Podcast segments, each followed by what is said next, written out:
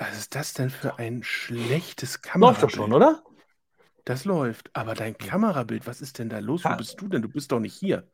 Nee, nee, ich bin, ich bin dort. Also ich bin in der Hauptstadt des äh, schlechten Internets. Berlin is calling, Digga. Was, was machst du in Berlin? Was ist da los? Äh, du hast, du hast noch gar nicht Moin Metti gesagt. Du musst jetzt Moin Moin, sagen. Ja, Moin, Moin. Torben. So, dann habe ich, Genau, so muss es Moin. sein. So ist der Anfang, sonst fühlt man sich nicht zu Hause. Sonst fühlt man sich nicht zu Hause. Genau, ja, ich bin Berlin. Ich bin Berlin. Ich bin in Berlin. Genau. Schön, ich bin. Äh, Berlin. Digga, ich bin Berlin. Genau, ich bin in Berlin und sitze hier gerade im Eastern Comfort. Total lustig. Das ist ein Hm. Schiff, ein Hotelschiff, ein Ein Schiff? Hostelschiff.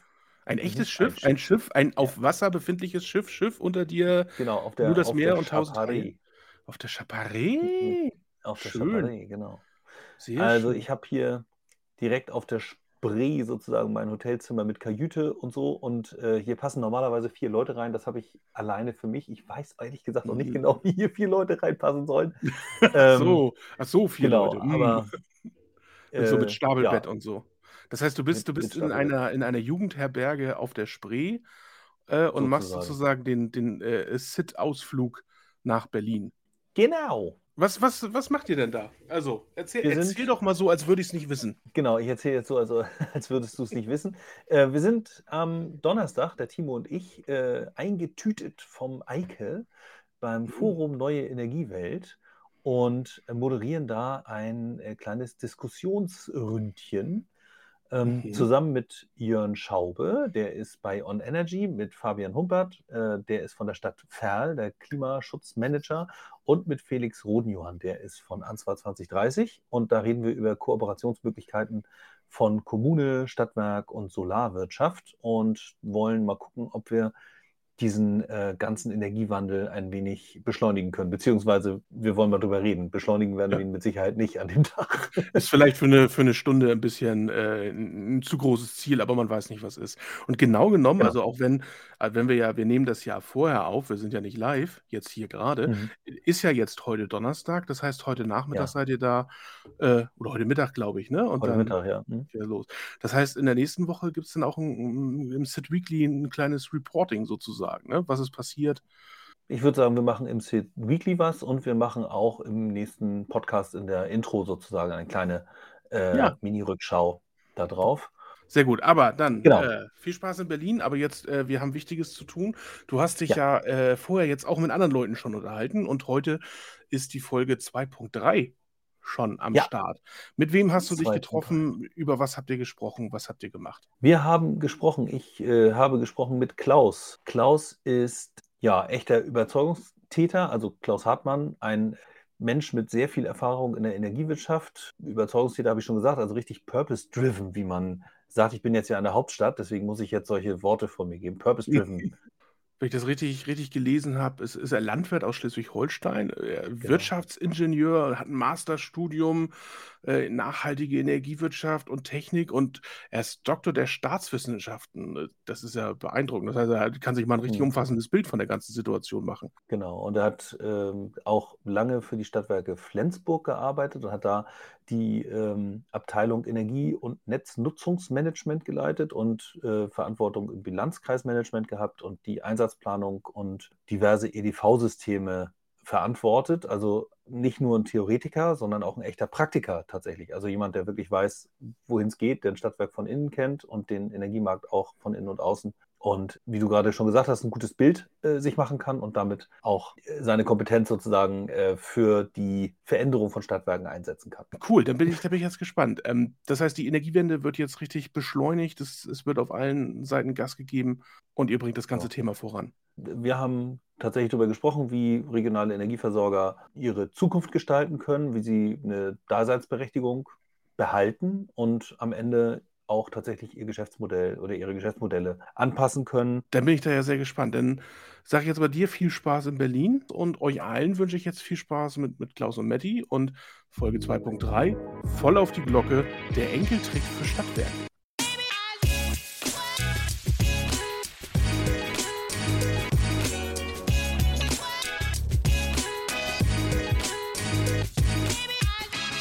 Hallo Klaus, moin. Hallo Matti, moin. Anfangsfrage gerne der große Rundumschlag. Wo kommst du her? Was machst du und wie bist du dahin geraten, wo du jetzt bist? Ja, vielen Dank für die Frage, wo man viel antworten kann. Ich, ich versuche den roten Faden einmal zu finden in meinem Leben. Ursprünglich ja. komme ich vom äh, Bauernhof aus Großvolsche, das ist im äh, in der Mitte Schleswig-Holsteins, mehr oder weniger. Ich glaube, der, der Mittelpunkt ist acht Kilometer entfernt von, von meinem Zuhause und bin dann tatsächlich nicht äh, direkt Landwirt geworden. Ich bin heute immer noch äh, Nebenerwerbslandwirt, sondern habe mich dafür entschieden, gen Süden zu gehen mit meiner damaligen Freundin, heutigen Frau und habe Wirtschaftsingenieurwesen studiert. Habe dann beim Daimler, das war das Partnerunternehmen, als Qualitätsingenieur gearbeitet und gemerkt, ah, das ist es nicht unbedingt. Ich bin jeden Morgen ins Werk gelaufen, habe gemerkt, das, das, ist natürlich tolle Fahrzeuge, die da gebaut worden sind, höchst Ingenieurkunst. Bloß wenn man sich überlegt, dass die im besten Fall 10 Liter, im schlimmsten Fall deutlich über 20 Liter damals schon verbraucht haben, das habe ich mit meinem Gewissen nicht vereinbaren können. Habe deswegen nochmal nachhaltige Energietechnik und Energiewirtschaft studiert und bin dann wieder mit meiner Frau gen Norden gegangen, ähm, habe in Flensburg angefangen zu arbeiten. Also mein Hobby war praktisch die Promotion. Das habe ich beim Olaf Hohmeier damals gemacht und der hat auch den Kontakt zu den mhm. Stadtwerken hergestellt. Und ich war zunächst in Teilzeit da und wie es einem dann so häufig geht, äh, hat man, wenn man nicht alles verkehrt macht, häufig die Chance, ein bisschen mehr zu machen. Die habe ich dann ganz integriert, durfte da tolle Projekte leiten, wie den ersten Elektrokessel Deutschlands zu bauen und ähm, bin im Anschluss Führungskraft geworden und dann gab es so einen Bruch. Also der, mhm. der hat, ist schleichend gekommen. Ich habe dann irgendwann gemerkt, Mensch, das wiederholt sich hier alles wieder. Wir haben im Vorgespräch schon darüber gesprochen, wie gerne ich Routinen mag, nämlich ähm, gar nicht. Und als Führungskraft ist es leider in einem Stadtwerk häufig so, dass gewisse Dinge täglich sich wiederholen, andere Sachen wöchentlich, manche monatlich, manche sogar nur jährlich. Aber das war mir tatsächlich dann doch zu wiederkehrend. Und ähm, ich habe mich 2019 dafür entschieden, die Stadtwerke Flensburg zu verlassen, ähm, mit einem lachenden und einem weinenden Auge ähm, und habe mich damals äh, gesehen oder gewähnt als, als Vortragsredner für das Thema Nachhaltigkeit und mein Startzeitpunkt war im Nachhinein suboptimal gewählt, weil zum Start der Corona-Pandemie habe ich mich dann auf den großen Bühnen gesehen und die gab es halt nicht mehr. Das heißt, äh, ich durfte mich nochmal neu orientieren und habe dann angefangen, äh, mit Hilfe eines Coaches, äh, auch das kann ich empfehlen, wenn man selber das mal nicht so auf die Kette kriegt, sich helfen zu lassen, mit Hilfe mhm. eines Coaches erkannt, okay, ich habe ja im Bereich der Energiewirtschaft ganz viel mitgenommen, die letzten 15 Jahre ganz viel gelernt, was ich anderen anbieten kann. Und mein Thema ist halt der nachhaltige Wandel der Energiewirtschaft und dabei unterstütze ich heute Stadtwerke in Form von Vorträgen. Das ähm, gibt es ja wieder in Form von Workshops, mhm. die wirken manchmal schon etwas tiefer. Und meine Erfahrung ist, äh, dass wenn ich sie länger begleite, in der Regel es erst dann zur Veränderung kommt, erst dann zur Transformation kommt. Also, wer ehrlich, von so einem ähm, Workshop, da kann was ausgehen, aber äh, ich weiß nicht, wer diesen Spruch gesagt hat, es ist ja häufig nur 1% Inspiration und 99% Transpiration. Das heißt, man darf ja, um irgendwas zu erreichen, äh, auch ein Stück weit dran arbeiten. Und äh, diese Disziplin, die ist mir ehrlicherweise auch auf dem Bauernhof nahegebracht worden. Das ist etwas, wo ich tatsächlich dann doch gut drin bin, obwohl es natürlich manchmal ein Stück weit Routine ist, die da äh, mit mhm. reinfließt. Aber das bringt mir seltsamerweise Spaß, habe ich mir noch nie überlegt.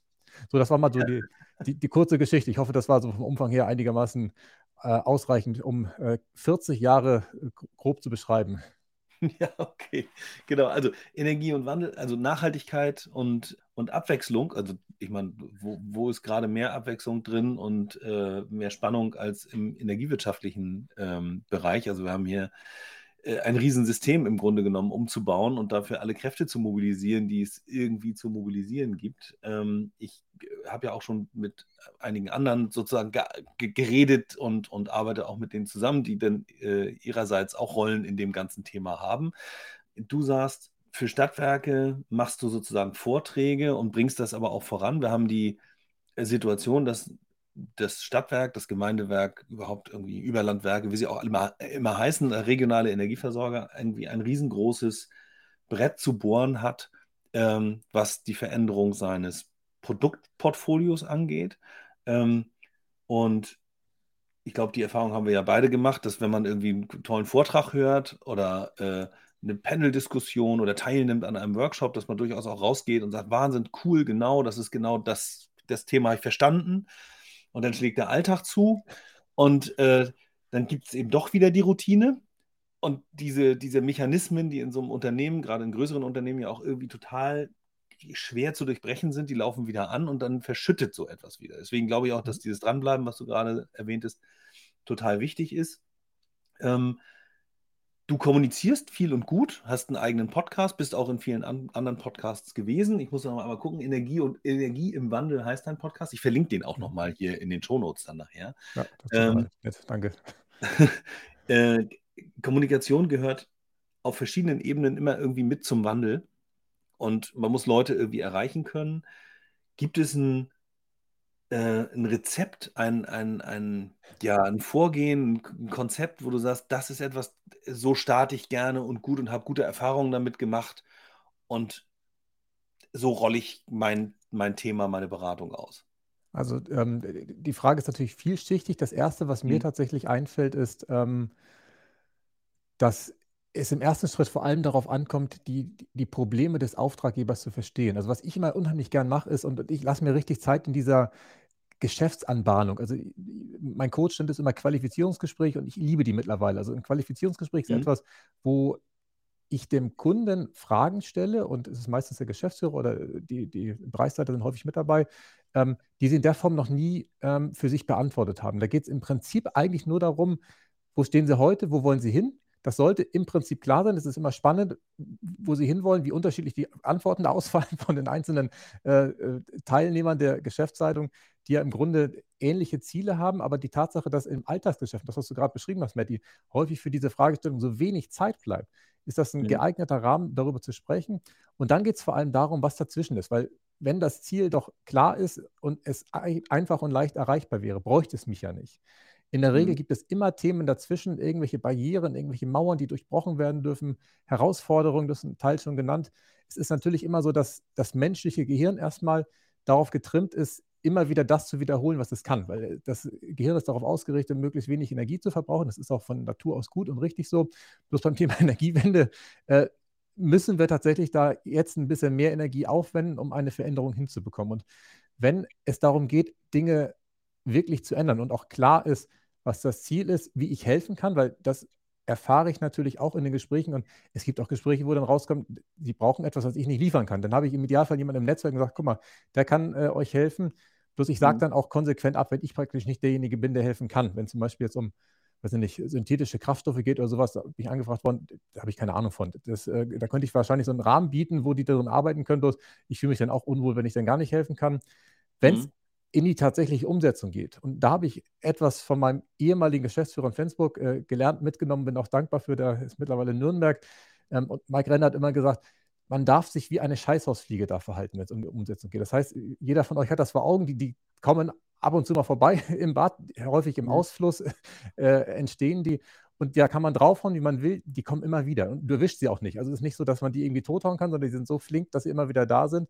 Und mhm. genauso darf man dann in der Umsetzung arbeiten. Das heißt, es geht nicht darum, zu nerven, weil, weil die nerven eigentlich. Also die kommen nicht zu dir und, und, fliegen dir um den Kopf oder sowas, wie eine Mücke das tut, sondern die ist einfach nur unauffällig da. Du kannst sie aber auch nicht weghauen. Und das ist in der mhm. Umsetzung entscheidend, dass man tatsächlich einmal die Woche spricht, dass man das Thema im Bewusstsein hält. Und mhm. das ist auch wurscht, um welches Fachthema es geht, ob es jetzt darum geht, äh, Elektromobilität, ein Produkt dafür entwickeln zu können, ob es darum geht, vielleicht neue ähm, Stromtarife anzubieten, die für Wärmepumpen geeignet sind, die für Ladestrom geeignet sind oder ob es auch um Themen geht wie zum Beispiel, dass man halt im Fernwärmebereich äh, Dinge verändern möchte, kalte Nahwärme einführt oder sowas. Es ist mhm. immer das Gleiche, dass es darum geht, diese Kontinuität reinzubekommen.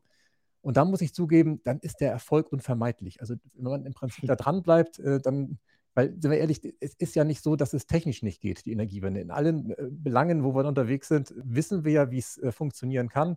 Und häufig ist es ja wirklich die Umsetzung, der Mensch, der an der Stelle es noch nicht vielleicht ausprobieren mag, es noch nicht ausprobiert hat, vielleicht woanders noch nicht gesehen hat und es deswegen mhm. einfach noch nicht auf die Straße gebracht worden ist. Hm.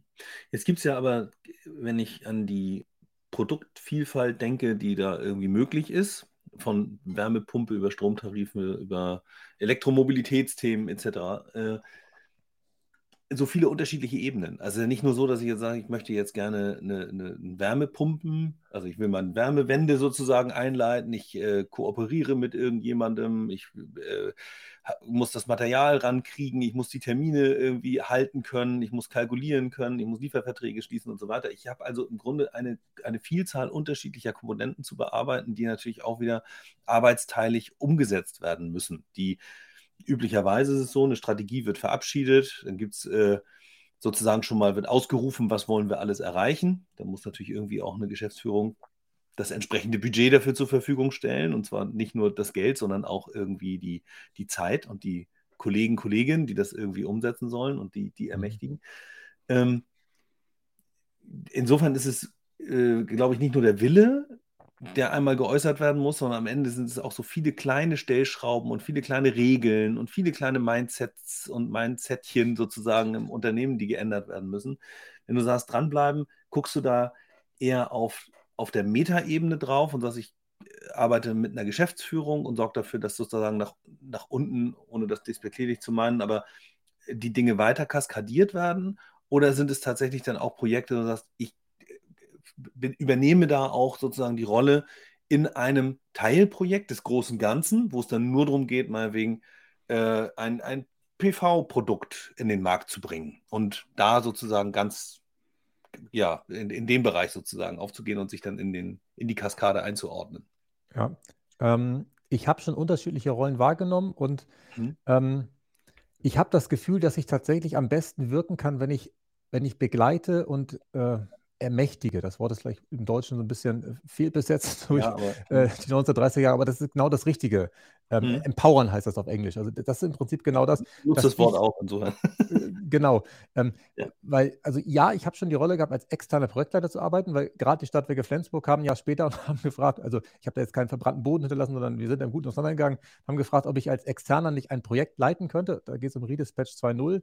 Da habe mhm. ich genau die Rolle, dass ich im Grunde operativ tätig bin. Ich kenne viele Kollegen und ich, ich leite das einfach fertig. Das, das geht und das funktioniert. Da habe ich jedoch das Gefühl relativ früh gehabt, dass das wenig nachhaltig ist. Und deswegen haben wir jetzt einen stellvertretenden oder so Projektleiter oder so Nachfolger also schon mal deklariert, wo ich weiß, okay, das ist derjenige, der das Thema übernimmt, wenn ich dann mal nicht mehr da bin, weil ich bin ja eigentlich gar nicht mehr da, de facto. Mhm. Ähm, und das, was ich in anderen Unternehmen mache, ähm, ist tatsächlich häufig entweder in Form von Workshops, dann ist es häufig auf Geschäftsführer- oder Bereichsleiterebene, ähm, eine Vision zu erarbeiten, eine Zielstellung zu erarbeiten. Und da gebe ich dir recht, Matti, das ist immer sehr, sehr heterogen. Da geht es natürlich äh, im Grunde um das Thema Sektorenkopplung, dass man ganzheitlich denken darf und muss. Und das ist etwas, mhm. was mir unheimlich gut gefällt, weil ich ja bei den Stadtwerken Flensburg das Glück hatte, in verschiedenen Bereichen zu, gewesen zu sein. Ich war in der Erzeugung, ich war im Energiemanagement und durch den Bau des Elektrodenheizkessels oder auch durch andere Projekte, wo ich mit der Fernwärme viel zusammenarbeiten durfte, ähm, habe ich da ganz viele Bereiche kennengelernt, habe dann auch die, die unterschiedlichen Sichtweisen kennengelernt. Und die sind dann schon zum Teil sehr unterschiedlich. Und in einem mhm. ganz anderen Kontext, wo ich ähm, einen Stadtwerke-Dienstleister unterstütze, da ähm, unterstütze ich praktisch den Referenten. Also das ist wieder eine ganz andere Aufgabe, eine ganz andere ähm, Funktion, die ich da wahrnehme. Und auch da geht es um das Thema grüne Wärme, wie wir das voranbringen können. Da werden auch mhm. Produkte entwickelt und da geht es tatsächlich mehr wieder darum, um, um das Mindset-Thema, dass im Prinzip es darum geht, äh, wie kann derjenige, der das umsetzen möchte, andere Menschen daran glauben lassen, dass das funktioniert. Weil, sind wir ehrlich, viele Projekte äh, scheitern ja daran, dass man sich es nicht vorstellen kann. Also ich weiß noch, das war 2015, 16 oder sowas, da kam ein, ein, ein Landwirt aus der Nähe von Flensburg und hat äh, mit seiner Biogasanlage geklagt, dass er halt nicht richtig die Wärme nutzen kann. Und mein meine Idee war natürlich sofort zu sagen, okay, lass uns doch die Wärme ins Fernwärmenetz einspeisen und äh, die Wärme nutzen. Dann hat er einen Vorteil, er hat einen höheren KWK-Bonus erhalten damals. Und die mhm. Stadtwerke Flensburg hatten den Vorteil, dass sie Wärme für einen niedrigen Preis bekommen. Jetzt im Nachhinein betrachtet ist ja ziemlich niedrig, fällt mir gerade ein. Jetzt, aber das ist ein anderes Thema, jetzt wo die Brennstoffpreise hochgegangen sind. Das, äh, äh, aber da wollen wir nicht drüber sprechen. Und ähm, da habe ich richtig große Barrieren im Unternehmen gemerkt Mhm. aber auch außerhalb von Unterne Unternehmen. Ich war ähm, im AGFW, das ist der Fernwärmeverband, ähm, Vorsitzender eines Expertenkreises und dachte, das ist total toll, dass wir jetzt endlich die Fernwärme dekarbonisieren. Da habe ich gespürt, ähm, wie kritisch das gesehen wird, dass im Prinzip wir uns die Butter vom Brot nehmen lassen, in Anführungszeichen, dass wir als äh, Stadtwerke nicht mehr die Wärme selber erzeugen. Und das ist tatsächlich etwas, ähm, wo, glaube ich, viele Projekte daran scheitern, dass man Angst vor etwas hat, was, was völlig unbegründet ist.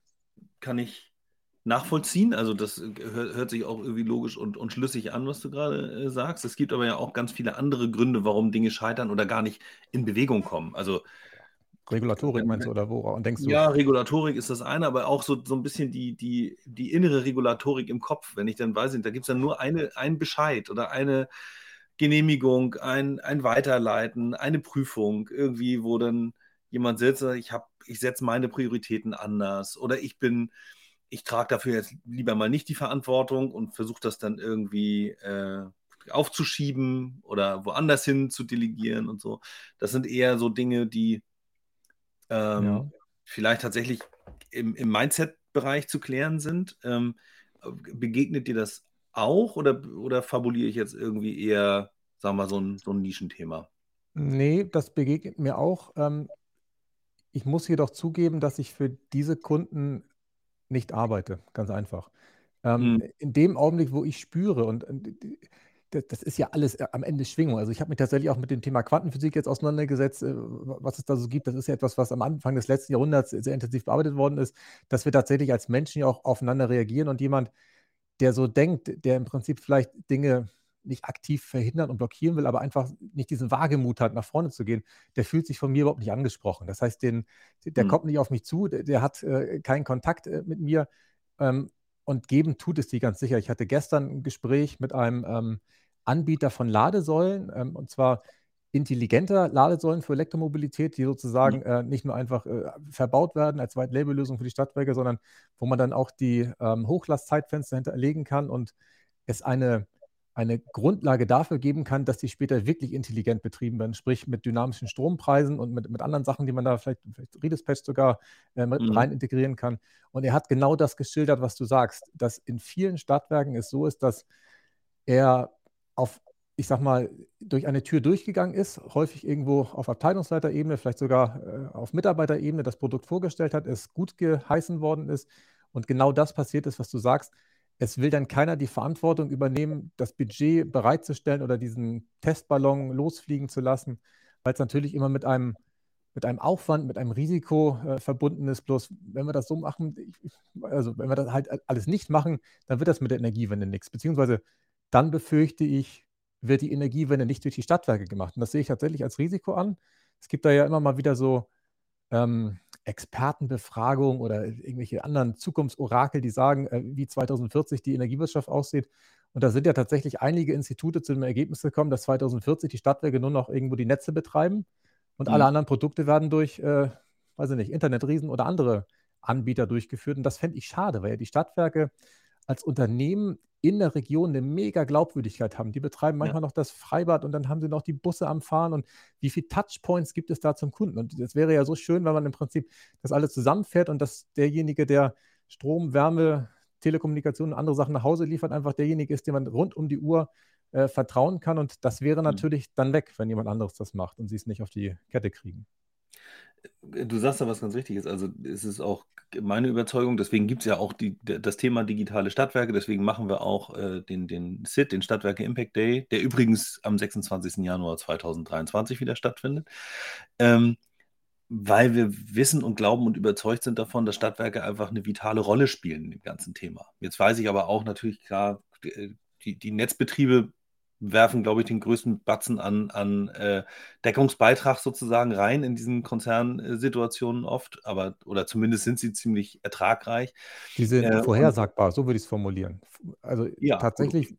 die sind ja. extrem vorhersagbar. Das ist der Regulatorik äh, zuzuschreiben, dass man weiß, okay, mhm. aufs äh, Eigenkapital darf man die, die Verzinsung nehmen und, und das wird dann auch äh, entsprechend durchkalkuliert und so sind die Netzentgelte und in meinen Augen ist da aber noch viel mehr Geld so. Aber ich spreche jetzt mal zu Ende, mhm. bevor ich da meine Gedanken Nee, genau. Also, äh, und, und das ist das vermeintlich sichere Pferd. Ne? Also da könnte man ja sagen, okay, das Ding ist irgendwie ist ein No-Brainer, läuft durch, sind wir, sind wir irgendwie nach wie vor in diesem monopolartigen, in dieser, in dieser Situation, in der wir auch äh, vor der, vor der äh, ähm, Öffnung des Energiemarktes waren irgendwie. Ja. Äh, jetzt haben wir die Vertriebe, die natürlich auch nicht erst seit gestern mit schwindenden Margen zu tun haben, wo Energiemargen, weiß ich, keine Ahnung, 10 äh, Euro im Monat oder, oder 100 Euro im Jahr oder irgendwie sowas, äh, habe ich dann vielleicht irgendwie einen Deckungsbeitrag bei so einem Privathaushalt, wenn ich Gas verkaufe. Ähm, Klammer auf, das ist ja irgendwie auch in letzter Zeit schwieriger geworden, Klammer zu. Äh, mhm. da hatte ich höhere Deckungsbeiträge. Ähm, aber das ist im Grunde das Geschäft, das die Vertriebe ernährt hat.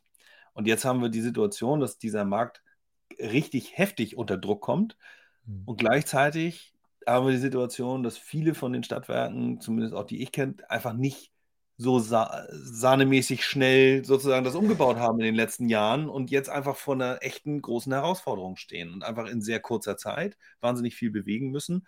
Aber Ressourcen sind einfach begrenzt. Ich brauche dafür Geld, ich brauche dafür Personal.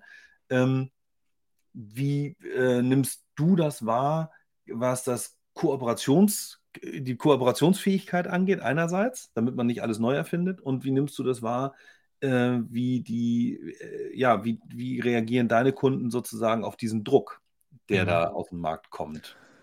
Ja, das ist eine sehr schöne Fragestellung. Da fallen mir mehrere Sachen ein. Also erstmal möchte ich eine ganz freche These aufstellen. Und zwar ist die freche These, dass ich ja der Meinung bin, dass in jedem Stadtwerk 20 bis 30 Prozent ähm, noch an Reserve schlummern.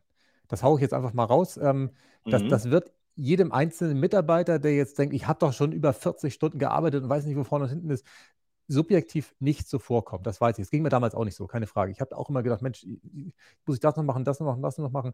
Ähm, wenn man sich aber mal fokussiert und, und schaut, was sind wirklich die Tätigkeiten, die vielleicht auch Umsatz bringen, die vielleicht mhm. Kundennutzen stiften und die abarbeitet und die anderen Sachen in irgendwelchen Besprechungsrunden sitzen oder irgendwelche Protokolle nochmal ablesen oder was weiß ich, abtippen und, und korrigieren und sonst was. Wenn man sich die Sachen weglässt und ähm, vor allem die Menschen anspricht, die auf das Thema Bock haben. Und äh, es, es, ist ja gut und schön, dass in, in Stadtwerken viele Menschen da sind, die ähm, sehr, sehr gut Routinentätigkeiten machen können. Also da habe ich größten Respekt vor. Ich habe äh, mhm. einen langjährigen Mitarbeiter gehabt, der jeden Tag auf die Minute gefühlt das Gleiche gemacht hat. Und das hat er perfekt gemacht und äh, der war wichtig für die Abteilung, für das Unternehmen, dass er genau diese Tätigkeit immer wiederholt hat. Das ist toll und richtig. Und ich glaube auch, dass in Stadtwerken viele Menschen angezogen werden, die genau gewissenhaft arbeiten und das ist vielleicht auch etwas, was, ähm, was wir wertschätzen, wenn wir im Prinzip als Kunden an unsere Stadtwerke denken, dass solche Leute da sind. Und gleichzeitig gibt es die anderen Leute. Das sind häufig diejenigen, die vielleicht noch in der Ausbildung stecken. Das sind vielleicht auch diejenigen, die noch nicht äh, seit 25 Jahren dabei sind und von den anderen die Prinzipien vielleicht übernommen haben, ähm, die mhm. wichtig sind und die auch weiterhin Bestand haben sollen, die aber das Umdenken manchmal erschweren. Und da gehe ich tatsächlich häufig, ähm, wenn wir in ein neues Projekt reingehen, eher auf die Menschen zu, die vielleicht als Referent jetzt reingekommen sind, die wirklich noch in der Ausbildung stecken und eigentlich noch gar keine richtige Aufgabe haben. Und die können, ich denke jetzt gerade an unseren gemeinsamen Freund in Husum, die haben mhm. das Thema Elektromobilität da zum Beispiel groß gemacht. Die haben gesagt, okay, das machen wir Freitagnachmittags, ich sage das mal übertrieben, dass wir da uns überlegen, wo wir ein Auto herbekommen, wie wir das mit dem äh, Buchen äh, machen können, wie wir das mit der Bezahlung hinbekommen. Das war im Prinzip ein Hobby. Ich übertreibe das jetzt bewusst. Und dieses Hobby ist tatsächlich dann umgesetzt worden. Vielleicht auch deswegen, weil, weil keiner der anderen drauf geguckt hat und gesagt hat, warum es jetzt nicht funktionieren kann, sondern mhm. die haben es einfach gemacht und sich keine Gedanken darüber gemacht, was dann die Hose gehen kann. Und das ist in meinen Augen häufig ein Ansatz, dass man diejenigen, die Lust haben, und, und das, das weiß die Führungsmannschaft. Also man, man spürt ja, wer äh, eher praktisch ähm, die, die, die, regelmäßigen Tätigkeiten besser kann und man spürt ja, wer immer hier schreit, wenn es irgendwie um ein Projekt geht, dass man diejenigen zusammennimmt äh, und schaut, dass man es hinbekommt. Und dann ist es, glaube ich, gar nicht so, wie du es vorhin gesagt hast, Matti, dass zwingend ein Budget bereitgestellt werden muss und, und, und Kapazitäten, also Ressourcen, also zusätzlich Mitarbeiter eingestellt werden müssen, sondern dann mhm. wird sich dieser Raum ganz von alleine finden. Ich weiß noch damals, als ich den Elektrokessel gebaut habe, mir ist halt das Millionenbudget gegeben worden, aber genau mhm. kein einziger Mitarbeiter. Ich musste dann losmarschieren, die einzelnen Abteilungen und fragen, wer Lust hat mitzumachen. Und ich habe die halt dann einfach angezündet, habe gesagt, Mensch, habt ihr Bock, hier das erste Ding da zu bauen? Und die manchen hatten mehr Lust und die anderen weniger. Und die weniger Lust hatten, da ja, habe ich dann die Kollegen nochmal gefragt, ob nicht jemand anderes noch äh, bereit wäre mitzumachen. Ganz einfach. Hm. Ja, okay. Also äh, ich glaube ja auch, also das ist äh, sicherlich keine so leichte Aufgabe, die internen Kräfte zu mobilisieren, aber in vielen Unternehmen stecken halt, steckt halt wahnsinnig viel Know-how. Ja. Und vielleicht ist das ein kleines bisschen zugeschüttet über die Jahre gleicher Dinge, keine Ahnung. Ja, und vielleicht ist ja. es auch so, dass es sind auch so Dinge, die ähm, die ich zumindest subjektiv wahrnehme, dass also an vielen Stellen werden eben Säule durchs Dorf getrieben oder wurden durchs Dorf getrieben, die irgendwie mit Digitalisierung einhergingen in den letzten ja. Jahren, die aber weniger Energiewende getrieben waren, sondern mehr so dieses, oh geil, jetzt digitalisieren wir, hier ist Technik immer vorne, total, weiß ich nicht, jetzt gibt es Smartphones, jetzt müssen wir unsere Webseiten geiler machen und das alles irgendwie wuhuhu, digi, digi, digi. Mhm. Und dass unter Umständen sich der ein oder andere Energiefachmann, die ein oder andere Energiefachfrau einfach ein kleines bisschen abgehängt gefühlt hat, so nach dem Motto, okay, offensichtlich wird meine Kapazität und mein Know-how nicht mehr so gebraucht in diesem Stadtwerk, keine Ahnung. Äh, und ich glaube aber, dass die jetzt umso mehr gefordert sind oder dass die, die Werke auch umso mehr gefordert sind, eben genau diese Kräfte im Haus zu mobilisieren und da sozusagen die, die Leute wieder anzuzünden, wie du gerade gesagt hast. Also, dass da einfach auch so ein bisschen so eine Eigendynamik irgendwie losgeht. Und äh, ich glaube, das kriegst du gar nicht mit externen Beratern alles geschultert. Das muss aus dir selbst rauskommen als Unternehmen, als Stadtwerk. Das ist ja auch wieder nicht nachhaltig. Also wenn, wenn du das alles extern einkaufen würdest, und ich, ich spreche ja bewusst jetzt gegen mich, weil ich ja das anbiete, mhm. haut es auf lange Sicht ja nicht hin. Ich kann den Rahmen bieten, ich kann Impulse geben, ich kann Hinweise geben, ich kann beraten, wie es geht. Ich, ich kann denjenigen aber nicht auf den Gipfel tragen. Das funktioniert nicht. Also der darf schon selber ein Stück weit wandern, um bei dem Bild zu bleiben, wie man da auf mhm. den Gipfel kommt. Und ja, ich gebe ihm die Hand und ich, ja, ich sage ihm, wo es idealerweise längs geht und ich weiß, wo er äh, nach oben kommt. Aber ich, mhm es funktioniert nicht, wenn, wenn ich ihn trage, weil dann irgendwann bin ich weg oder der andere Berater, wer auch immer es da äh, gemacht hat, ist dann nicht mehr da und dann bricht das wie so ein Kartenhäuschen zusammen. Und die Stadtwerke, und da bin ich bei dir, die haben ja unfassbare Qualität. Es ist ja nicht so, dass da äh, Menschen arbeiten, die sich mit dem Thema nicht auseinandergesetzt haben, sondern die, die sind ja alles Fachmänner. Und mhm. vielleicht hast du recht, dass es einfach ein bisschen zugeschüttet ist und gleichzeitig weiß ich, es gibt ja die Menschen, die Lust haben. Und, und, wer will, der findet Wege und wer nicht will, ja, der mhm. findet Gründe, warum es nicht geht. Deswegen ist es so wichtig, die, die richtigen zu finden, weil ansonsten hast du dann nur nachher äh, Argumentationslinien, warum jetzt, weiß ich nicht, äh, intelligente Messsysteme nicht funktionieren. Ich habe an mhm. das gerade gedacht, wo du mit Digitalisierung kamst, es war ja schon mehrfach, dass die äh, Smart Meter mit, mit ganz großem äh, Posaunen angekündigt worden sind und das tatsächlich mhm. so ein Ausspiel ist, dass die immer noch nicht da sind und andere Länder das irgendwie besser hinbekommen. Das ist aber auch nichts in meinen Augen, was man den Stadtwerken vorwerfen kann, sondern das ist etwas, was wir gesamt na, gesellschaftlich nicht, aber irgendwo zwischen Politik, Bundesnetzagentur und den anderen Behörden, die damit bei waren, äh, einfach nicht auf die Kette bekommen haben, dass wir das in Deutschland äh, ausgerollt haben. Ja, so ein zerriebenes Thema, ne? zu, viel, zu viel Kompetenz am Start sozusagen. Ja. ja. Ähm, jetzt haben wir so das, das Thema ähm, Unternehmenskultur gehabt, haben aber geguckt, was gibt es sozusagen im Haus, was gibt es da unter Umständen für Hürden und wie kann man da Kräfte mobilisieren. Es gibt noch zwei andere Aspekte. Das eine ist, der Aspekt äh, lebenswerte Zukunft. Du hast drei Kinder, wenn ich das sagen darf. Ich habe zwei. Mhm. Ähm, äh, ich vermute mal, dass auch deine Motivation ein Stück weit daher kommt, aber vielleicht auch ein Stück weit äh, aus deiner ja, landwirtschaftlichen äh, Sicht und, und, und irgendwie Naturverbundenheit und so. Ähm, genau, wa warum sollte man sich jetzt engagieren äh, für diese Energiewende und, und für diese Themen? Wo kommt deine Motivation her? Ja, tatsächlich, ähm, ich finde die Frage persönlich total spannend, weil ich, ich äh, stelle mir selber die Frage häufig und ich glaube, sie kommt bei mir nicht aus meiner landwirtschaftlichen Vergangenheit. Das würde ich mhm. heute behaupten, kann in drei, fünf Jahren oder zehn Jahren wieder eine andere äh, Sicht darauf sein. Und zwar deswegen, weil wenn dem so wäre, wäre ich nie aus der Landwirtschaft, Landwirtschaft rausgegangen, sondern hätte gesagt, okay, ich bleibe drin. Ähm, hätte das Ding von meinem Vater größer gezogen, also es ist ein kleiner Hof mit 50 oder knapp 50 Hektar und äh, damals noch Milchkühen, die haben wir mittlerweile nicht mehr, sondern ich habe mich ja bewusst entschieden, woanders hinzugehen. Deswegen ja.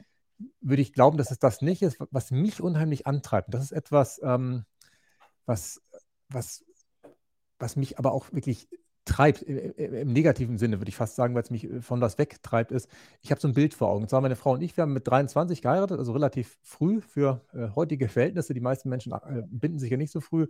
Und mhm. wenn wir im Jahr 2055 unsere Hochzeit feiern, das ist noch ein bisschen hin, ich habe noch ein bisschen Luft, äh, bis es soweit ist, da habe ich so ein Bild vor Augen, dass Sabrina und ich auf so, einem, so einer Holzbank vor so einem großen Baum äh, sitzen, großer Eichenbau und auf dem Rasen unsere drei Kinder, Milena, Björn und Valentina, mit ihren Kindern spielen. Und da habe ich eine eine Heidenangst davor, dass ich dann gefragt werde, Opa, warum hast du nicht alles dafür getan, um unsere natürlichen Ressourcen beizubehalten oder dafür zu sorgen, dass es praktisch erhalten bleibt? Und das ist etwas, was für mich so zweigleisig ist. Das eine ist, sich praktisch für die, die Nachwelt einzusetzen, sich also die göttliche Schöpfung, und das sage ich, obwohl ich gar kein Kirchenmitglied bin, äh, beizubehalten. Und mhm. zum anderen, dass ein jeder Mensch aus sich das rausholt, was er kann. Und da bin ich bei mir immer noch am Abwägen, was das ist, was äh, überwiegt. Du hast jetzt eher den, den, Daumen praktisch, also den ersten Punkt angesprochen, diese mhm. lebenswerte Umwelt. Das ist ja einfach nur mal die Grundlage. Und ich glaube, dass, dass unsere Kinder es noch gut haben werden. Und ich weiß nicht, äh, inwiefern ähm, die Auswirkungen, die ja prophezeit werden, das sind ja nicht nur äh, klimatische Auswirkungen, sondern ja auch Biodiversität. Also brauche ich jetzt nicht zu erzählen, das sind ja mhm. wirklich ganz, ganz viele Dinge, die wir jetzt schon messen können, die verloren gegangen sind. Ähm, da, da, bin ich mir unsicher, wie lange das gut geht. Und wir haben heute, und das hat Barack Obama mal so schön gesagt, wir sind ja die letzte Generation, die den Klimawandel verändern kann. Und mhm. ähm, da glaube ich schon, dass wir eine Verantwortung haben, äh, das jetzt zu verändern. Und wir haben jetzt mehrfach die, die Preissteigerungen angesprochen, die jetzt seit Herbst 2021 da sind durch die ähm, Russland-Ukraine-Krise, die ja in einen Krieg ausgeartet ist, ist das ja nochmal weiter verschärft worden. Ich glaube, dass die wirtschaftlichen Rahmenbedingungen so gut waren wie noch nie. An dem Thema bin ich jetzt ja schon seit 15 Jahren dran. Ich weiß, im Jahr 2006, 2007, als ich das studiert habe, da ging es mhm. auch immer darum, Biomasse mit zu verbrennen. Und das war immer das Gleiche, dass man halt ausgerechnet hat, wie ein Weltmeister, was man alles verbrennen kann. Am Ende kam raus, ja, aber Kohle ist halt einfach halb so teuer. Bums, dann, dann wurde keine Biomasse mit verbrannt. Und heute mhm. ist es halt andersrum, dass tatsächlich die Fossilen teurer sind und sich ganz viele Dinge lohnen, die sich vor ja, einem halben Jahr oder einem Dreivierteljahr noch nicht gelohnt haben.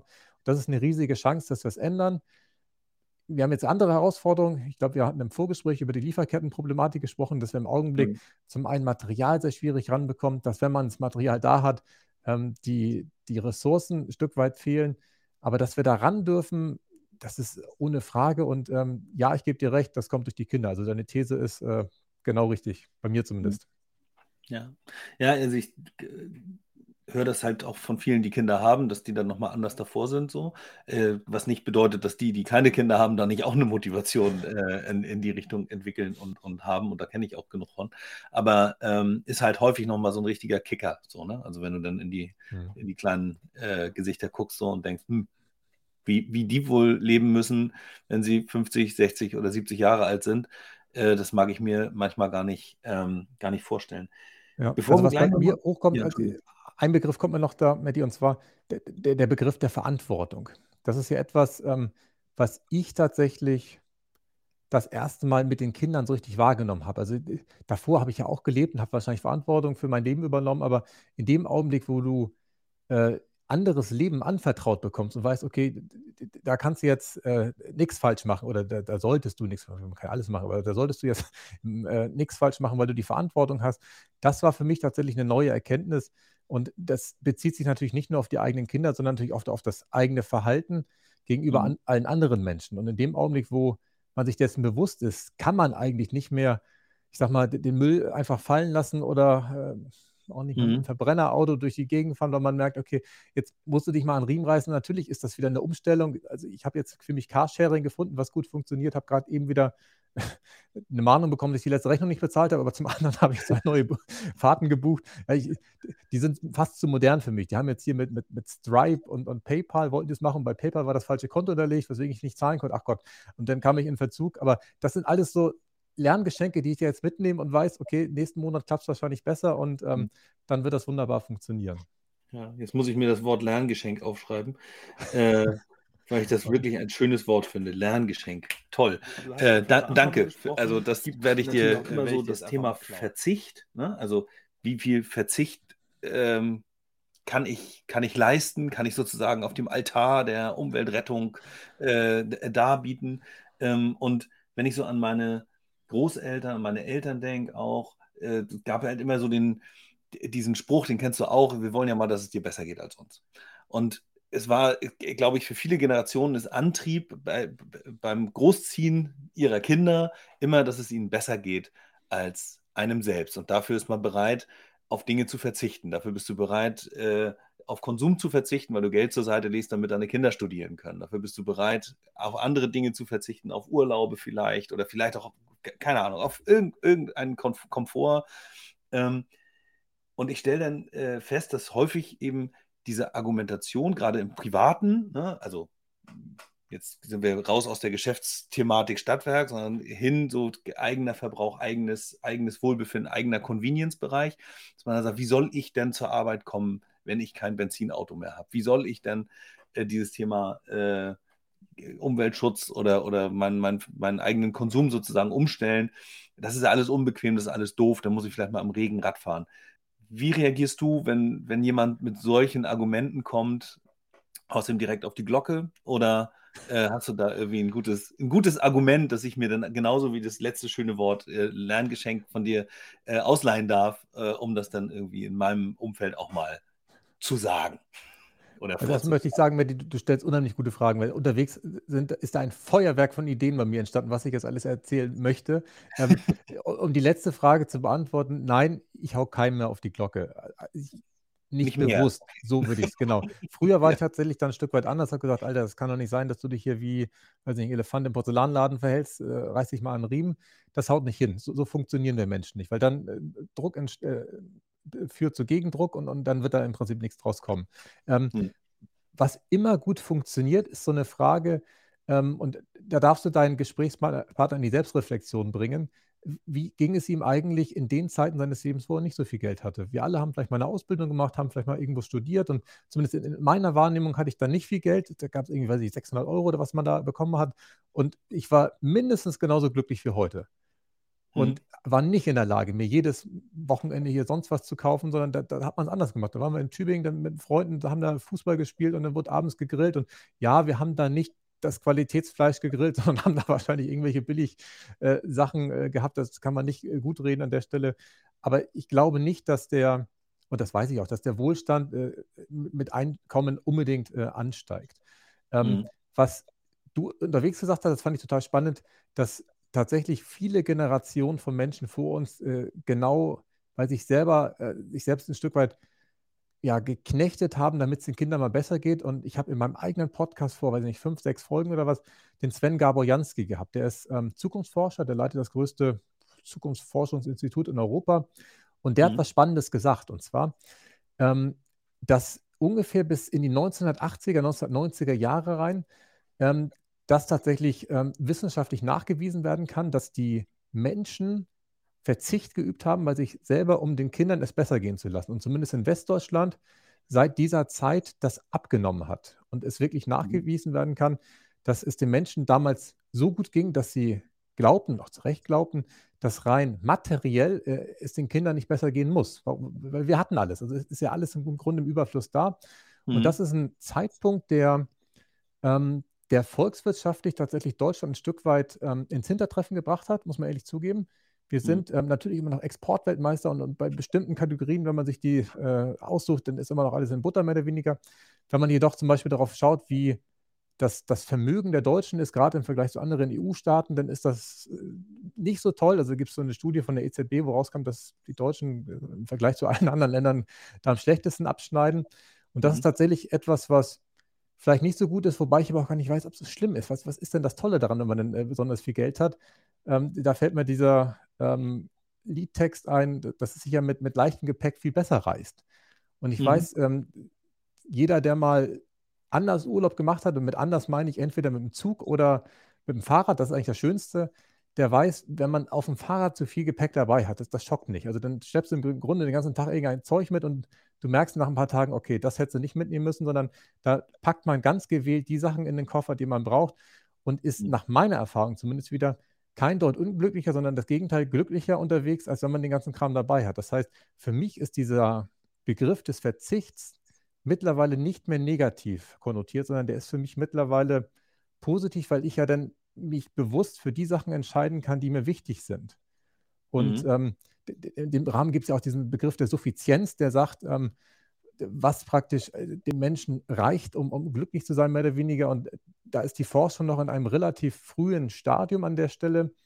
Und mhm. ich kann mir sehr gut vorstellen, dass es auch so eine Art des Bewusstseinswandel, wie auch immer man das bezeichnen will, ist, dass wir als Menschheit erkennen, dass es ja gar nicht darum geht, möglichst viel äh, Materielles anzuhäufen oder sonst was, sondern dass ja die Reise das Entscheidende ist. Und ich weiß, der, wer ist nochmal der Schauspieler, der ähm, die Maske gemacht hat? Ähm, Jim, Jim, Carrey, jetzt kann man. Jim Carrey, ja, sehr genau. gut, richtig. Hm? Und der hat nämlich mal gesagt, ähm, eigentlich müsste jeder Mensch mal so wie er weltberühmt und steinreich werden, um zu erkennen, dass man dadurch auch nicht glücklich wird. Weil mhm. er ist es definitiv nicht geworden. Er hat dann andere Wege gefunden, um das hinzubekommen. Und das ist ja eine Illusion, dass man glaubt, dass wenn man immer mehr hat, man dadurch irgendwie glücklicher wird. Deswegen also draufhauen tue ich nicht mehr, um die Frage mal kurz zu beantworten. Und ich stelle mittlerweile Fragen, äh, um, um, den anderen in die Reflexion zu bringen. Und selber zu seiner Erkenntnis zu kommen, weil das ist ja auch nur das, was ich im Augenblick gerade äh, wahrnehme und, und, wie ich das einschätze. Da gibt es ja zum Glück noch acht Milliarden andere Meinungen, die das wahrscheinlich ganz anders sehen. Hm, hm. Ja, ich äh, finde das auch ähm, interessant, also schön auch schöne Antwort, also die Selbstreflexion und auch darüber nachzudenken, wie es war, als man jetzt noch nicht so viel Geld hatte. Ähm, häufig ist es ja so, dass die Angst vor Zukunft jemanden treibt, Menschen treibt, irgendwie, weiß ich, auch Geld zu sparen, in die Rente zu investieren, ist ja auch nicht dumm. Ja? Also man, ist schon gut, das vorzusorgen für die Zeit, wo man vielleicht nicht mehr ganz so äh, aktiv am Wirtschaftsleben teilhaben kann. Ähm, nichtsdestotrotz gibt es sicherlich, gibt's sicherlich Grenzen, die muss aber jeder für sich selber finden. Was ich häufig un wie soll ich sagen, unmöglich finde, ist eben, wenn, wenn an, an Geschäftsmodellen aktiv festgehalten wird, so nach dem Motto Shareholder Value ist ja nun mal da oder man zündet irgendwelche äh, Nebelkerzen. Ich will Shell da nichts Böses vorwerfen, ähm, aber äh, ich sag mal so, man kann in äh, moderne, klimaaktive äh, Startups investieren und trotzdem noch äh, fossile Projekte vorantreiben und das ist auch ein kleines bisschen scheinheilig. Ähm, ich frage mich dann immer, ehrlich gesagt, die Frage werden wir vielleicht auch gar nicht beantworten hier. Ich frage mich, welche Menschen treffen diese Entscheidung? Also, ja. wer ist das tatsächlich und wie gehen die abends, äh, mit welchen Gefühlen im Bauch gehen die abends in, ins Bett? Ist es tatsächlich so, dass da überhaupt gar kein Bewusstsein dafür vorherrscht, äh, wie viel Einfluss man auch haben könnte auf das ganze Thema? Also, ich will jetzt uns beiden da jetzt nicht irgendwie totale Einflusslosigkeit äh, attestieren. Ich glaube, wir haben schon auch Möglichkeiten. Aber ich glaube, sie sind halt ähm, anders stark, als es jemand, weiß ich nicht, der im Vorstand von RWE, Shell oder keine Ahnung was sitzt. Also ich glaube ja. schon, dass da, dass da, auch mehr passieren könnte, wenn man dann äh, wollte. Das glaube ich auch. Ähm, ich glaube tatsächlich jeweils, dass derjenige Mensch mit einem guten Gefühl abends zu Bett geht. Ich kann mir nicht vorstellen, dass der bewusst tagsüber Entscheidungen trifft, die, die, die seinem Gewissen nicht entsprechen, die, die, die ihm mhm. wehtun. Ich glaube, er, er schaut einfach auf andere Dinge. Also du, du siehst ja nicht die Welt, wie sie ist, sondern du siehst sie ja so, wie du bist. Und in dem Augenblick, wo du gar nicht wahrnimmst, was, was für äh, Themen da sind und, und vielleicht auch einfach auf andere Sachen achtest, kannst du vielleicht guten Gewissens sagen, okay, jetzt zapfen wir die Ölquelle noch an oder lassen das Kraftwerk äh, auf Basis von Braunkohle oder Steinkohle nochmal zehn Jahre weiterlaufen. Das, das das ist dann nicht so, dass der dann irgendwie das andere ausblendet und sagt, nee, ich will das nicht sehen oder sowas und, und äh, bin da nicht dabei, sondern der, der, nimmt es wirklich nicht wahr. Deswegen hm. ähm, glaube ich gar nicht, dass das so dramatisch uns ist. Und ich muss zugeben, ich habe einen guten Freund, der, der, ist tatsächlich bei RWE Kraftwerksleiter. Hm. Und ähm, der, ich weiß noch, bei seiner Disputation, wir haben zusammen promoviert, äh, damals in Flensburg, hat äh, Olaf noch gesagt, unser gemeinsamer Doktorvater, äh, pass auf, was du daraus machst aus der Promotion. Und er hat sich tatsächlich dafür entschieden und da hat er lange noch mit äh, Olaf darüber diskutiert, dass er RWE von innen heraus verändern will. Natürlich kann man sagen, okay, ich gehe jetzt in die erneuerbaren Branche und sage, komm, wir machen es anders. Aber er, er ist praktisch jetzt in dem, jetzt hätte ich fast gesagt, Moloch, das ist Negativ, also in dem System drin, was mhm. natürlich im Augenblick sehr viel ähm, Verantwortung dafür trägt, dass extrem viele CO2-Emissionen stattfinden, keine Frage. Aber er trägt dazu bei, dass er zum Beispiel jetzt einen Batteriespeicher da installiert, installiert. An einem Standort, wo früher gefühlt, weiß nicht, 1,3, 1,4 Gigawatt äh, Braunkohlestrom produziert wurde, ist hm. jetzt schon mal auf Gas umgestellt worden. Das war vielleicht vor ein paar Jahren noch eine clevere Idee. Jetzt weiß man es auch äh, anders äh, zu bewerten. Aber hm. da wird tatsächlich jetzt auch bei RWE, wo man denkt, Mensch, die sind Träger, da passiert nichts, tatsächlich auch mittlerweile anders gedacht und ähm, vielleicht geht das immer noch schneller und ich könnte mir auch vorstellen, ich als ungeduldiger Mensch würde da verrückt werden, äh, die Geschwindigkeit beobachten zu müssen. Ich wollte nur mal für die ein Stück weit eine Lanze brechen und sagen, ich glaube nicht, dass die mit einem schlechten Gewissen äh, zu Bett gehen und mhm. ich glaube auch, dass es da Menschen gibt, die tatsächlich das anders machen werden und auch äh, de facto machen. Ob das mhm. die richtige Geschwindigkeit ist, ja, das lasse ich mal so dahingestellt. War das deine Frage, Matti, oder was hattest du noch gefragt? Hier, also jetzt irgendwas. Ja, nee, nee, genau. Also ich, ich versuche gerade eine Brücke zu bauen hin zur Wirtschaftlichkeit und zu, zur, zur Kennzahlenwelt. Äh, denn wir haben ja irgendwie, ich habe ja Betriebswirtschaft irgendwann mal äh, studiert und die ähm, Kennzahlen spielen halt äh, im Führen von Unternehmen eine wesentliche Rolle. Das heißt also, ich muss irgendwie dafür sorgen, dass ich Geld verdiene und wenn ich äh, Anteilseigner habe, ob ich nun AG bin oder eine GmbH, ist eigentlich Wurst, aber am Ende wollen alle irgendwie Geld verdienen und auch da haben wir natürlich als Privatmenschen und Verbraucher durchaus Einfluss auf die Art unserer Investments, also wo investiere ich tatsächlich äh, Geld und mhm. wie schlau mache ich mich, ja, nur weil die EU sagt, ähm, Atomkraft ist äh, grün. grün einzustufen muss das nicht unbedingt heißen, dass es ein cleveres Investment ist, weil wir irgendwie immer noch von, von verlorenen Investitionen äh, für die Zukunft, also ich kann mir nicht vorstellen, dass die alle bis zum Ende ihrer Laufzeit gehen, die jetzt noch gebaut werden. Ähm, aber äh, anderes Thema.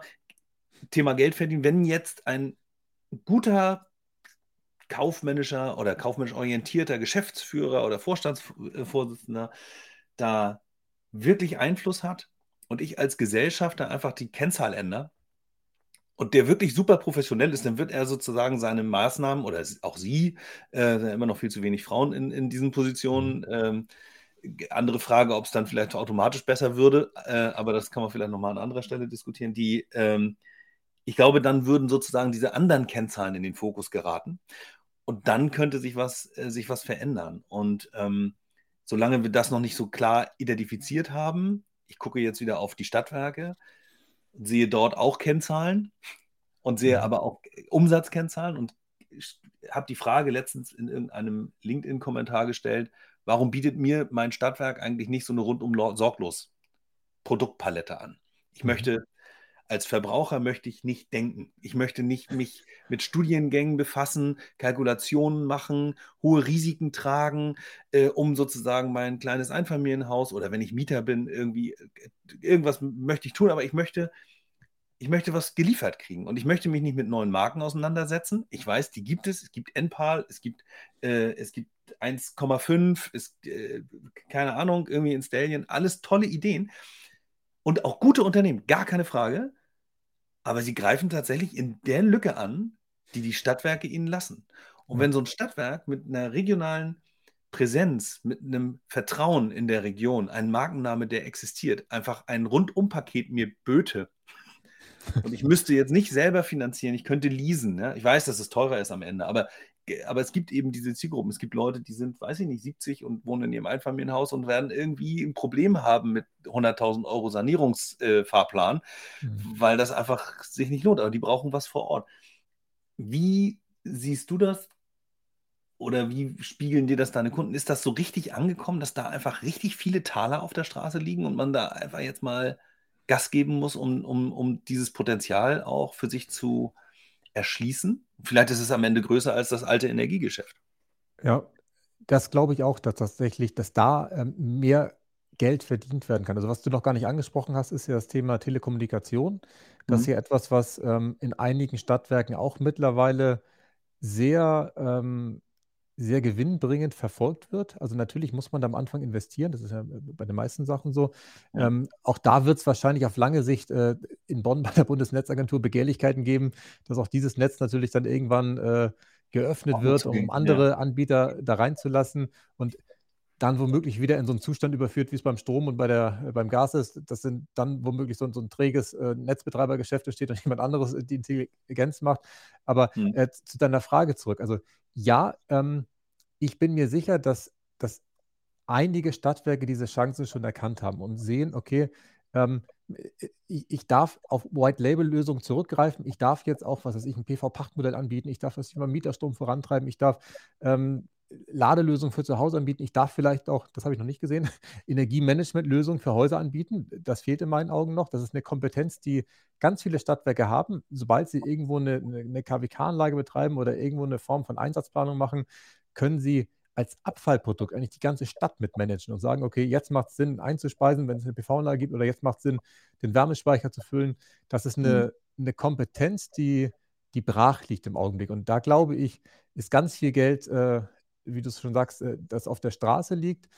Die Frage ist, warum wird es nicht gemacht? Warum äh, macht NPAL, mit dem ich übrigens auch schon, im Kontakt war, ähm, das ein Stück weit ähm, Forscher ich würde gar nicht mal sagen besser, weil ich warte gerade auf mein Angebot, was irgendwie nicht rankommt, aber das ist ein anderes Thema.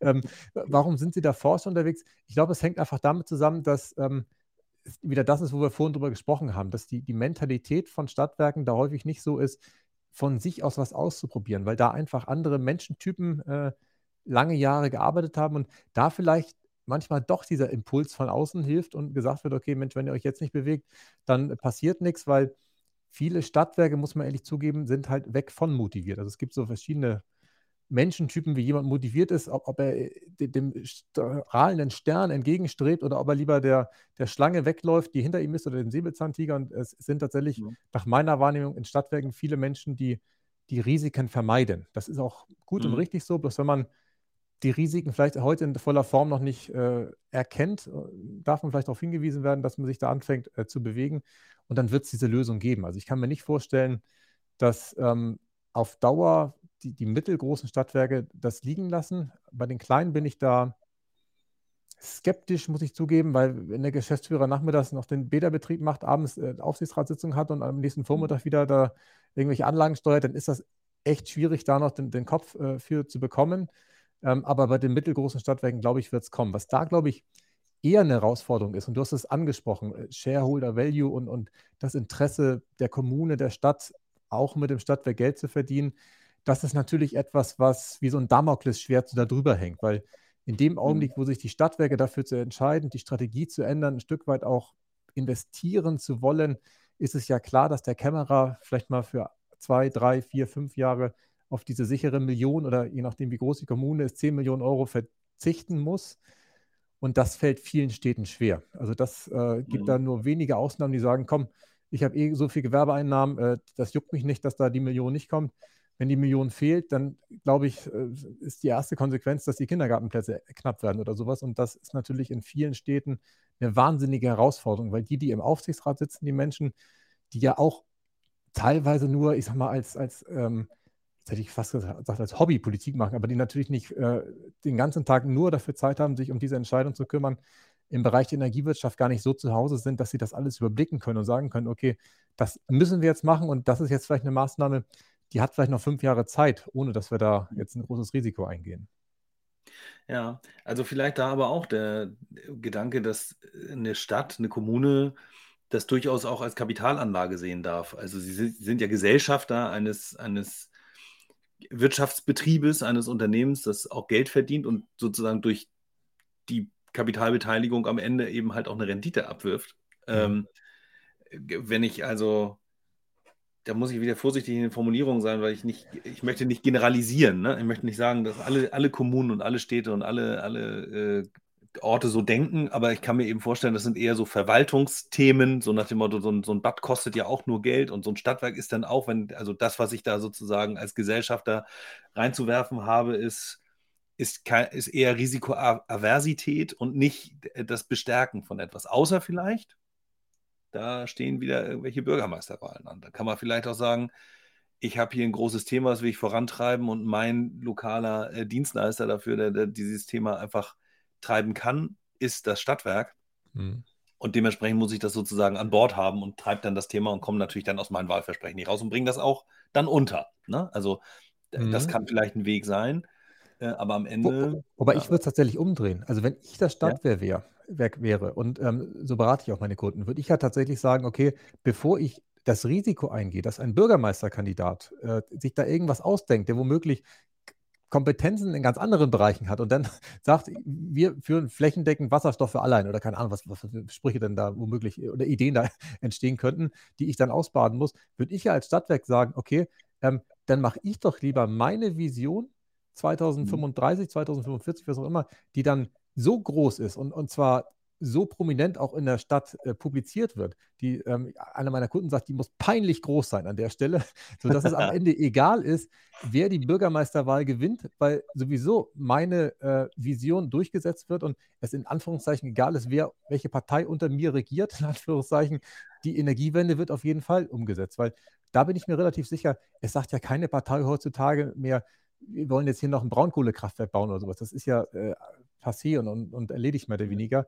Es geht ja eher darum, ähm, wo wir hingehen, äh, mehr oder weniger. Und wenn das vom, vom Experten, und sprich, das, das ist ja das Stadtwerk, vorgegeben wird, habe ich da mehr Zuversicht, dass das in die richtige Richtung geht, als wenn das kommunalpolitisch äh, politisch dann vorgegeben wird und es in eine Richtung geht, wo ich mich vielleicht nach fünf Jahren ärgere und denke, ah, nee, das war irgendwie doch nicht der richtige Weg, äh, das, was weiß ich, wie, wie die heiße Fern Fernwärme ausgebaut haben oder sowas und wir mittlerweile eigentlich Gebäude haben, die gar nicht mehr so hohe Vorlauftemperaturen brauchen. Nur so ein mhm. Beispiel.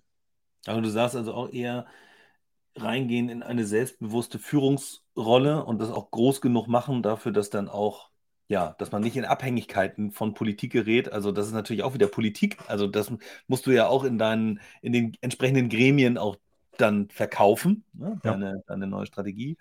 Aber äh, ja, es ist mit Sicherheit kein, keine schlechte Taktik oder keine schlechte Strategie, das so, äh, so anzugehen. Ja. Äh, bedeutet aber auch, auch wieder Arbeit und, und, ähm, und geschicktes Vorgehen. Ne? Und, ja, klar. Geschicktes ja. Vorgehen hilft immer im Leben. Und natürlich ist das Arbeit, die sich aber auch unheimlich äh, rentiert, amortisiert, weil du ja sicher sein kannst, dass zum einen die, ähm, die, die Sinnhaftigkeit gegeben ist, weil du nicht das Gefühl hast, irgendwas auszuführen, was vielleicht grob in die richtige Richtung geht, aber doch am Ziel vorbeiführt.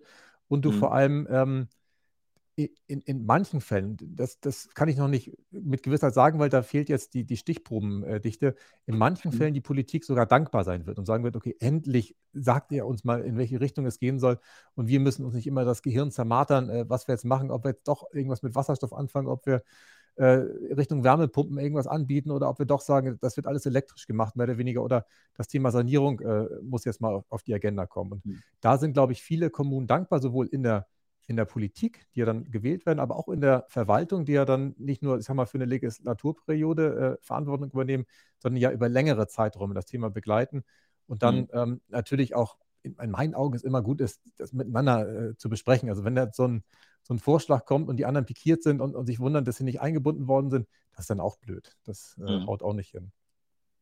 Guter, guter Punkt. Äh, wenn wir jetzt aber zum Beispiel sagen, wir wollen jetzt eine große Strategie ausrollen oder Ziel, Ziele setzen und, eine, und einen Plan verfolgen irgendwie, dann macht es natürlich Sinn, dass man den von vornherein auch so ausgestaltet, dass er erfolgreich sein kann und dass ja. sich sozusagen von vornherein sichtbare Problemfelder so ähm, in den Plan einbaue, dass ich sie entweder umschiffen kann oder dass ich sie gut lösen kann. Ähm, jetzt haben wir vorhin auch schon einmal ganz kurz das Thema Lieferketten gehabt. Jetzt möchte ich gerne als Stadtwerk meine neuen Produkte an den Start rollen. Ich kann meinen Kundenkreis analysieren, ich kann meinen Einzugsbereich analysieren. Das ist ja wieder so ein Thema, auf dem ich gerne rumreite, wenn es um Datenanalyse geht, weil man mit vielen Silos zu tun hat und du musst diese Dinge ja irgendwie zusammenkriegen, um sie auch dauerhaft äh, bewerten zu können. Wo habe ich gute Potenziale? Wo geht es sozusagen im Geschäfts-, aber auch im Privatkundenbereich voran oder wo kann ich da sozusagen neue Produkte etablieren? Und dann gibt es aber auch die Realisierungsebene. Also ich muss diese Produkte nicht nur die Materialien dafür kriegen und einkaufen können und auch geliefert bekommen letztlich, sondern ich muss ja auch diejenigen Menschen äh, beschäftigen oder zumindest in Kooperation an Bord haben, die das dann realisieren, die so eine Wärmepumpe einbauen, die ein Solardach äh, aufs Dach schrauben und so weiter. Ähm, wie ähm, siehst du die Situation oder wie würdest du jetzt mich beraten, wenn ich Stadtwerk wäre und sage, womit fange ich an und wie gehen wir jetzt eigentlich vor, um rauszufinden, welche von den vielen tollen Ideen, die da draußen rumgeistern, ich eigentlich wirklich gut realisieren kann vor dem Hintergrund? Ja, also was ich da empfehle und wie ich vorgehe, ist, dass wir tatsächlich ähm, so ein ich nenne es jetzt mal Status Quo-Workshop machen und gucken, wo, woher das Stadtwerk kommt. Also es gibt ja äh, Kommunen, die tatsächlich noch extrem am, am, Thema Erdgas dranhängen, in Anführungszeichen, und da auch äh, hohe Anteile haben, teilweise 80, 90 Prozent der Wärme wird über Erdgas abgedeckt. Das ist sicherlich eine andere Ausgangslage wie beispielsweise in Flensburg oder Mannheim, wo der Fernwärmeabdeckungsgrad schon bei über 90 Prozent liegt und das einfach ähm, eine andere Ausgangslage ist. Und ich muss zugeben, mhm. das Thema Wärme, das ist etwas, was, ähm, was die Städte und Kommunen unterscheidet. Weil im Strom, sind wir ehrlich, die sind relativ ähnlich. Jeder Haushalt hat irgendwie eine genormte Anschlussleistung. Und mhm. natürlich gibt es manchmal Industrie und manchmal gibt es noch einen Windpark und, oder eine PV-Installation oder sonst was in der Nähe. Da unterscheiden sich die Kommunen nicht so substanziell wie im Bereich Wärme. Und für mich ist das immer das mhm. Entscheidende. Und dann zu schauen, in welche Richtung es gehen darf. Ob tatsächlich ähm, die äh, äh im Falle von Fernwärme, was vor Ort ist, macht es natürlich mehr Sinn, zentral zu denken, also obwohl Fernwärme natürlich auch noch irgendwo ein Stück weit dezentral ist, weil es in der Kommune ist und nicht irgendwo ein großes äh, Kraftwerk ist. Ähm, während, wenn gar keine Wärme da ist, es natürlich eher Sinn macht, oder keine Fernwärme da ist, sich in, in Quartieren äh, Gedanken zu machen, wie man da Lösungen äh, beibringen kann. Und ich gebe dir recht, in dem Augenblick, wo dann das umgesetzt werden darf, man hat sich jetzt für eine Quartierslösung entschieden, als, als Ballon hätte ich fast gesagt, also als, als äh, Blaupause für die anderen äh, Städte, darf man sich natürlich die Gedanken machen, wie man an das Material, Material rankommt. Ob es jetzt Wärmepumpen sind, Wärmespeicher sind, die, mhm. äh, die Personalstärke, um es zu installieren. Und was ich da tatsächlich mittlerweile empfehle, ist tatsächlich auf, auf White-Label-Lösungen zu gehen. Da gibt es mittlerweile ausreichend Anbieter, wie zum Beispiel Tüger oder auch Vattenfall oder noch eine Handvoll andere, die mittlerweile im Markt aktiv sind, jetzt auch noch keine zehnjährige Referenzhistorie haben und, und, und vorweisen können, wo sie überall schon gewesen sind, aber die haben den Vorteil, dass sie zumindest regional Handwerkerkapazitäten sich gesichert haben und man mit denen schon mal äh, loslegen kann. Und in meinen Augen macht es auch gar keinen Sinn, dass jetzt jedes Stadtwerk sich da so eine kleine Abteilung aufbaut und das alles selber macht und selber wieder Know-how aufbaut, weil das ist, glaube ich, mag ich mhm. falsch sein, etwas, was womöglich nicht äh, die nächsten 20 Jahre dauerhaft da sein wird, sondern mhm. mhm. das wird wahrscheinlich jetzt äh, installiert und ähm, Mensch, Wärmepumpen sind so wartungsintensiv. Ich weiß gar nicht, ob da noch äh, irgendwie sinnvoll äh, Anschluss, also zumindest am Produkt sozusagen Anschlussbeschäftigung äh, äh, entstehen kann. Mhm. Die Wertschöpfung bei der Wärmepumpe wird in meiner Welt ganz anders generiert für Stadtwerke. Und zwar dadurch, dass die netzdienlich eingesetzt wird,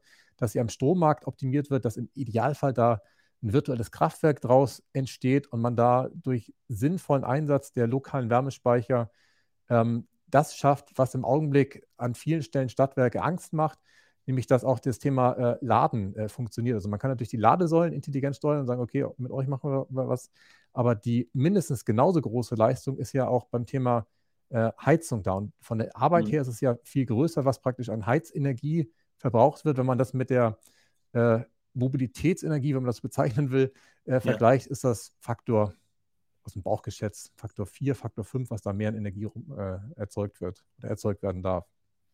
Wobei okay. halt, jetzt, jetzt nicht, dass ich mich verhaspel, man hat ja noch die Jahresarbeitszahl bei der Wärmepumpe. Nee, elektrisch würde ich jetzt tatsächlich bei der Wärmepumpe behaupten, äh, es könnte gleich viel sein, aber es ist immer noch von der Dimension her so, dass man sagen kann, okay, da ist richtig viel Energie, was optimiert werden kann. Es gibt eben auch Geschäftsmodelle oder Ertragsmöglichkeiten äh, an Stellen, die man jetzt, die sich nicht so offensichtlich für jed, jedermann äh, erschließen. Ne? Das lerne ich auch immer wieder kennen. Also so diese Fernabschaltgeschichten oder, oder steuerbare Lasten sozusagen. Das sind so Dinge, die ich persönlich, weil ich da aus dem Bereich gar nicht komme, auch irgendwie erstmal habe lernen müssen, dass es da überhaupt Potenziale gibt, ne? dass da Geld mit verdient werden kann. Ähm, ja. Aber was ich äh, spannend finde, ist, dass du auch sagst, man kann sich der Ideen und der, der bereits geschaffenen Möglichkeiten anderer bedienen. Also äh, das sind ja eben genau diese, du hast jetzt äh, Vattenfall genannt, äh, gibt es ja auch irgendwie, weiß ich nicht, äh, tatsächlich äh, Installion oder so, die dann auch Handwerkskapazitäten dir zur Verfügung stellen. Ähm, mhm. Und warum muss man das eine tun und das andere äh, dabei lassen? Also ich kann natürlich auch anfangen, irgendwie einen, einen Kickstart hinzukriegen mit etwas, was schon existiert und kann dann eben auf dem Weg schauen, wo kann ich unter Umständen meine eigene Wertschöpfung verbessern und kann bestimmte Teile dann doch selbst übernehmen oder in Kooperationen und Tochtergesellschaften und so und und und irgendwie mir dann erstmal dann überlegen, wenn ich das in Gang gebracht habe, was dann passiert. Aber der erste ja. Schritt ist, es schnell in Gang bringen und nicht große Reibungsverluste zu erzeugen. Ja. Ähm, und wenn man später feststellt, da liegt tatsächlich noch irgendwo ein Taler rum, den man äh, aufsammeln kann, dann kann man das tun. Und wenn man feststellt, liegt kein Taler rum, dann ist das gut. Was sagst du aber zum Beispiel zum Thema Abhängigkeit? Also häufig ist es so, und ich kenne das jetzt von Abrechnungssystemen, ich kenne Stadtwerke, die alte Abrechnungssysteme ähm, benutzen und die sich eigentlich in einer Geiselhaft empfinden. So, weil man nicht so einfach wegkommt. Natürlich ist es auch super eng am, am Core, sage ich jetzt mal, am Kern dran. Da kann ich nicht einfach mal eben so ein Software-Tool äh, wechseln. Ich kann aber mir schon vorstellen, dass egal, was ich für eine Lösung in irgendeiner Form auch mit den neuen Produkten an den Start rolle, dass ich mir möglichst keine Abhängigkeit schaffen will. Maximale Flexibilität er erhalten möchte. Äh, wie, wie nimmst du das Thema wahr? Abhängigkeiten? Also ja, ich kenne das Thema Abhängigkeiten. Ich war ja auch äh, ein paar Jahre für IT-Projekte tatsächlich mitverantwortlich. Ähm, und ja, natürlich versucht eine SAP oder Wilken oder, oder Kistas, egal wie man dann nimmt, äh, die Software so gut zu machen, dass die Kunden bei einem bleiben. Und ehrlicherweise gibt es im Projekt manchmal solche Themen, wo man weiß, okay, wenn ich das jetzt nochmal äh, erarbeiten muss, da habe ich ziemlich viel Arbeit, äh, wenn ich das mit, mit einem anderen nochmal machen muss. Und ähm, mhm. was da hilft, das ist so mein erster Impuls, der kommt, ist tatsächlich, sich äh, überwiegend an die Standardprozesse zu halten. Sprich, nicht eine für sich total äh, angepasste individuelle Lösung sich äh, schnitzen zu lassen. Das wollen die natürlich häufig, dass man im Prinzip für sich das anpassen lässt und customizen lässt, weil man dann sicher gehen kann, dass der Kunde lange Jahre damit äh, hoffentlich auch wirklich glücklich wird, weil es äh, auf den Bedarf zugeschnitten ist. Ähm, und das merke ich halt auch, jetzt wenn ich an das Thema Wärmepumpen denke zum Beispiel, dass da viele Anbieter sagen, ähm, nee, bei mir gibt es jetzt nicht irgendwie hier zehn verschiedene Varianten und, und, und, acht Hersteller oder sowas und verschiedene Vorlauftemperaturen, sondern es gibt eine Standardgröße, die hat mhm. dann, weiß ich nicht, so und so viel kW für ein Einfamilienhaus, für ein Doppelhaus halt das Doppelte. Und es gibt mhm. äh, bei der PV-Anlage einen Anbieter und jeder kriegt da, keine Ahnung, 10 kW aufs Dach und dann ist das Thema erledigt. Da wird nicht groß individuell auf ein Dach optimiert, ob da noch ein Dachflächenfenster oder eine Gaube ist oder sowas, sondern da wird das Ding raufgeklatscht und wenn es nicht passt, dann gibt es keine PV-Anlage oder sowas. Und das mhm. ist eigentlich ähm, häufig ein Garant dafür, dass man den Anbieter auch wieder relativ einzeln, äh, einfach wechseln kann. Wenn man merkt, okay, das funktioniert nicht, ähm, das, das, haut nicht hin.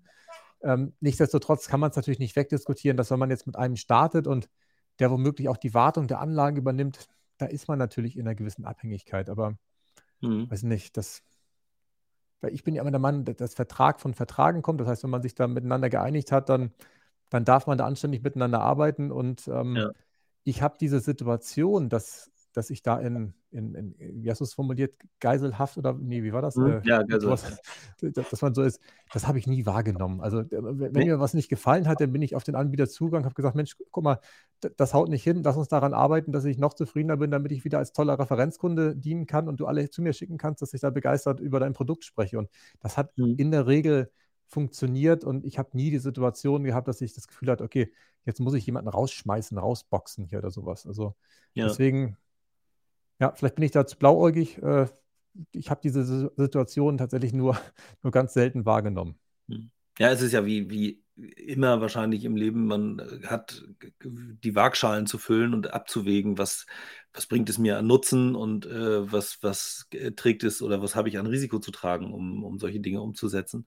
Ich glaube, also da bin ich auch äh, ganz bei dir tatsächlich. Ich glaube, dass man jetzt nicht anfangen sollte, äh, Vertriebsmöglichkeiten für neue Produkte jetzt komplett individuell für jedes Stadtwerk neu zu denken, sondern einfach zu sagen, da gibt es halt einfach entsprechende Systeme, bau die ein, mach dann sozusagen, pack da die Dinge rein, die du mit deinen Lieferanten dann verhackstückt hast und deine Kalkulation, sprich deine Preise, gute Bilder, eine nette Beschreibung und sorg dafür, dass du den Kram vertickst, damit ja. die Leute mit wenig Nachdenken schnell in klimafreundliche Lösungen kommen und äh, am Ende äh, sowohl ich als Stadtwerk Geld verdiene, als auch auf der anderen Seite einfach ein, ein Dienst an der Umwelt irgendwie erbracht wird, irgendwie mittel- und langfristig.